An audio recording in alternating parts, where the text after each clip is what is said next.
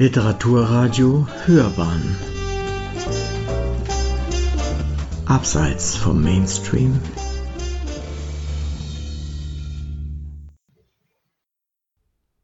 Literaturkritik.de Gegenentwürfe zur algorithmisch modellierbaren Realität. Philipp Schönthaler über die Automatisierung des Schreibens. Eine Rezension von Ulrich Klappstein. Der Informationstheoretiker Claude E. Shannon 1916 bis 2001 befasste sich in den 50er Jahren in seinen Studien zu einem Printed English mit der Berechnung von Auftrittswahrscheinlichkeiten von Buchstabenabfolgen wie XFOML, RXK, HRJFF, JUJ, die sich mit Hilfe von mathematisch-statistischen Modellen erzeugen lassen. Doch sein Buchstabenmaterial entnahm er aus schon vorliegenden Romanen. Den umgekehrten Weg ging die angehende amerikanische Schriftstellerin Gertrude Stein 1874 bis 1946. Schon in den 90er Jahren des 19. Jahrhunderts hatte sie Experimentalanordnungen entworfen, um wie in einem Labor Techniken literarischen Schreibens zu erproben. Beide haben, wenn auch jeder auf seine eigene Weise, großen Einfluss auf die sich entfaltenden Diskussionen um die Automatisierung des Schreibens gehabt. Gertrude Stein wurde mit ihren experimentellen Romanen, Novellen und Gedichten für viele Autoren der Moderne stilprägend. Claude Jennant fand Nachfolger in der Computertechnologieforschung, die sich mit dem Problem beschäftigten, wie sich literarische Texte vom Computer herstellen lassen können. Diese bis heute andauernde Diskussion entstand vor dem Hintergrund der Abkehr vom literarischen Realismus des 19. Jahrhunderts, griff modernistische Schreibweisen auf und bot Raum für die unterschiedlichsten Avantgarde-Bewegungen, eine Linie, die sich über Stéphane Mallarmé bis zu Albert Camus oder Alain Rob Grillet ziehen lässt. Schon in den Werken von James Joyce und Samuel Beckett waren die Anwendungen von spezifischen Techniken und Automatismen des Schreibens nachweisbar. In jüngster Zeit macht eine computergenerierte Literatur von sich reden, die sich zwar auf einige der genannten Vorläufer und eine Poetik der Avantgarden berufen kann, die gleichzeitig aber einen Bruch markiert. Anstatt zur Literatur hinzuzutreten oder sie fortzuführen, formt sie das gesamte literarische Feld von Grund auf um.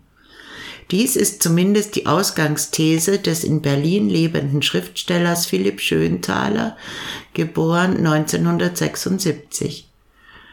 Die Mechanisierung der Schreibhand, die Gesamtheit der historischen, technologischen und kulturellen Voraussetzungen einer scheinbar unaufhaltsamen Entwicklung ist das Thema seiner umfangreichen Monographie, die nun im Verlag Mattes und Seitz erschienen ist. Der Anstoß für seine ambitionierte Studie fiel in seine Mainzer Poetikdozentur im Jahr 2018 mit seinem dort gehaltenen Vortrag Gehört die Zukunft des Schreibens den Maschinen? Die initiale Zündung zum Schreiben gaben jedoch Zeitungsberichte aus Nordamerika über eine Software mit dem unscheinbaren Namen GPT-3 die Schlagzeilen tauglich versprachen, dass nun mittels der Generative Pre-Trained Transformer Software in der dritten Generation computergestützt Kurzgeschichten, Songtexte, Harry Potter Fortsetzungen oder sogar juristisch korrekte Abhandlungen erstellt werden könnten.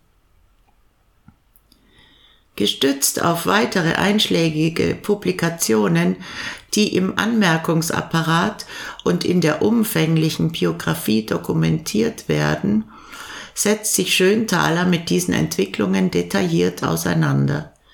aber im Gegensatz zu den amerikanischen Neo-Avantgarden und ihrem fast ungetrübten Pragmatismus zeichnet er auch gegenläufige, wenn auch inzwischen historisch gewordene europäische Gegenbewegungen nach, vertreten etwa durch den deutschen Philosophen, Wissenschaftstheoretiker und Schriftsteller Max Bense 1910 bis 1990.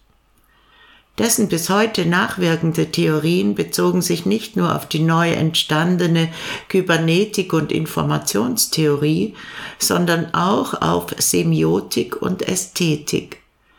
Bense ging es um die anthropologische Differenz zwischen Mensch und Maschine und um die Beschreibung von Kommunikationsbedingungen für das anbrechende Computerzeitalter.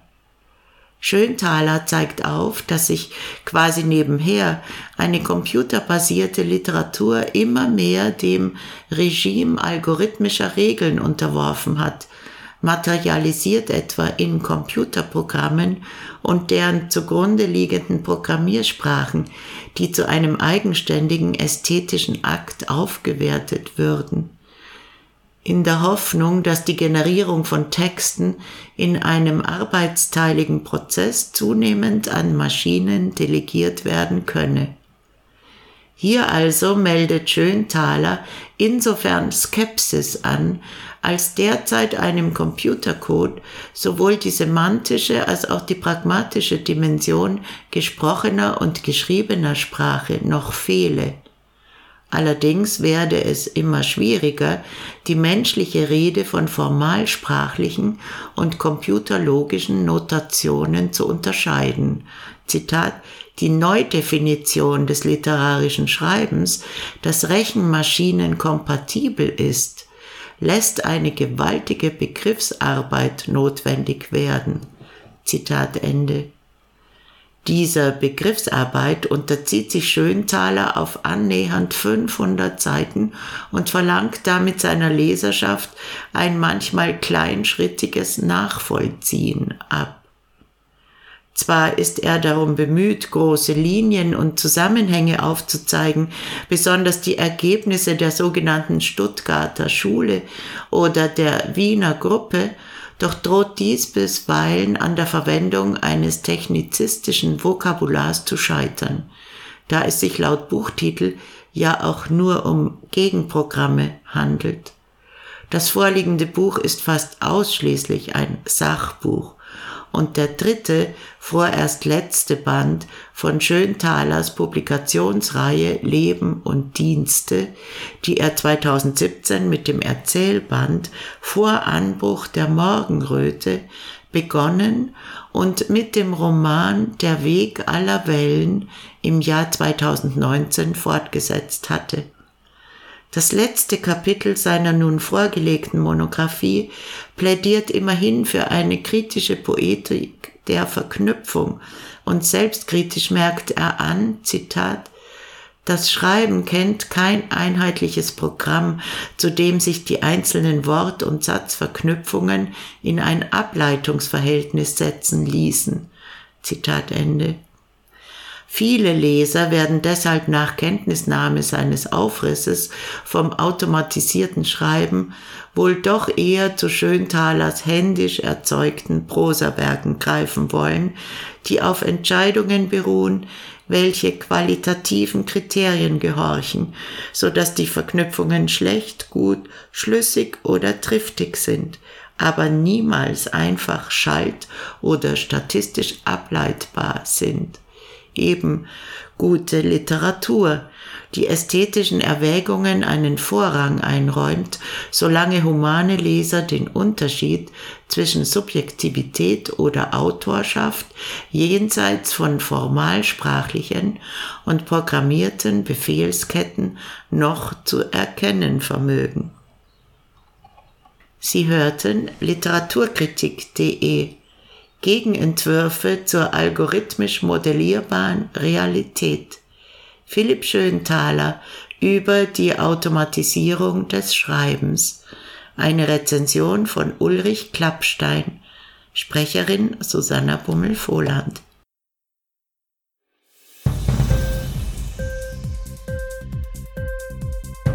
Hat dir die Sendung gefallen? Literatur pur, ja, das sind wir. Natürlich auch als Podcast. Hier kannst du unsere Podcasts hören.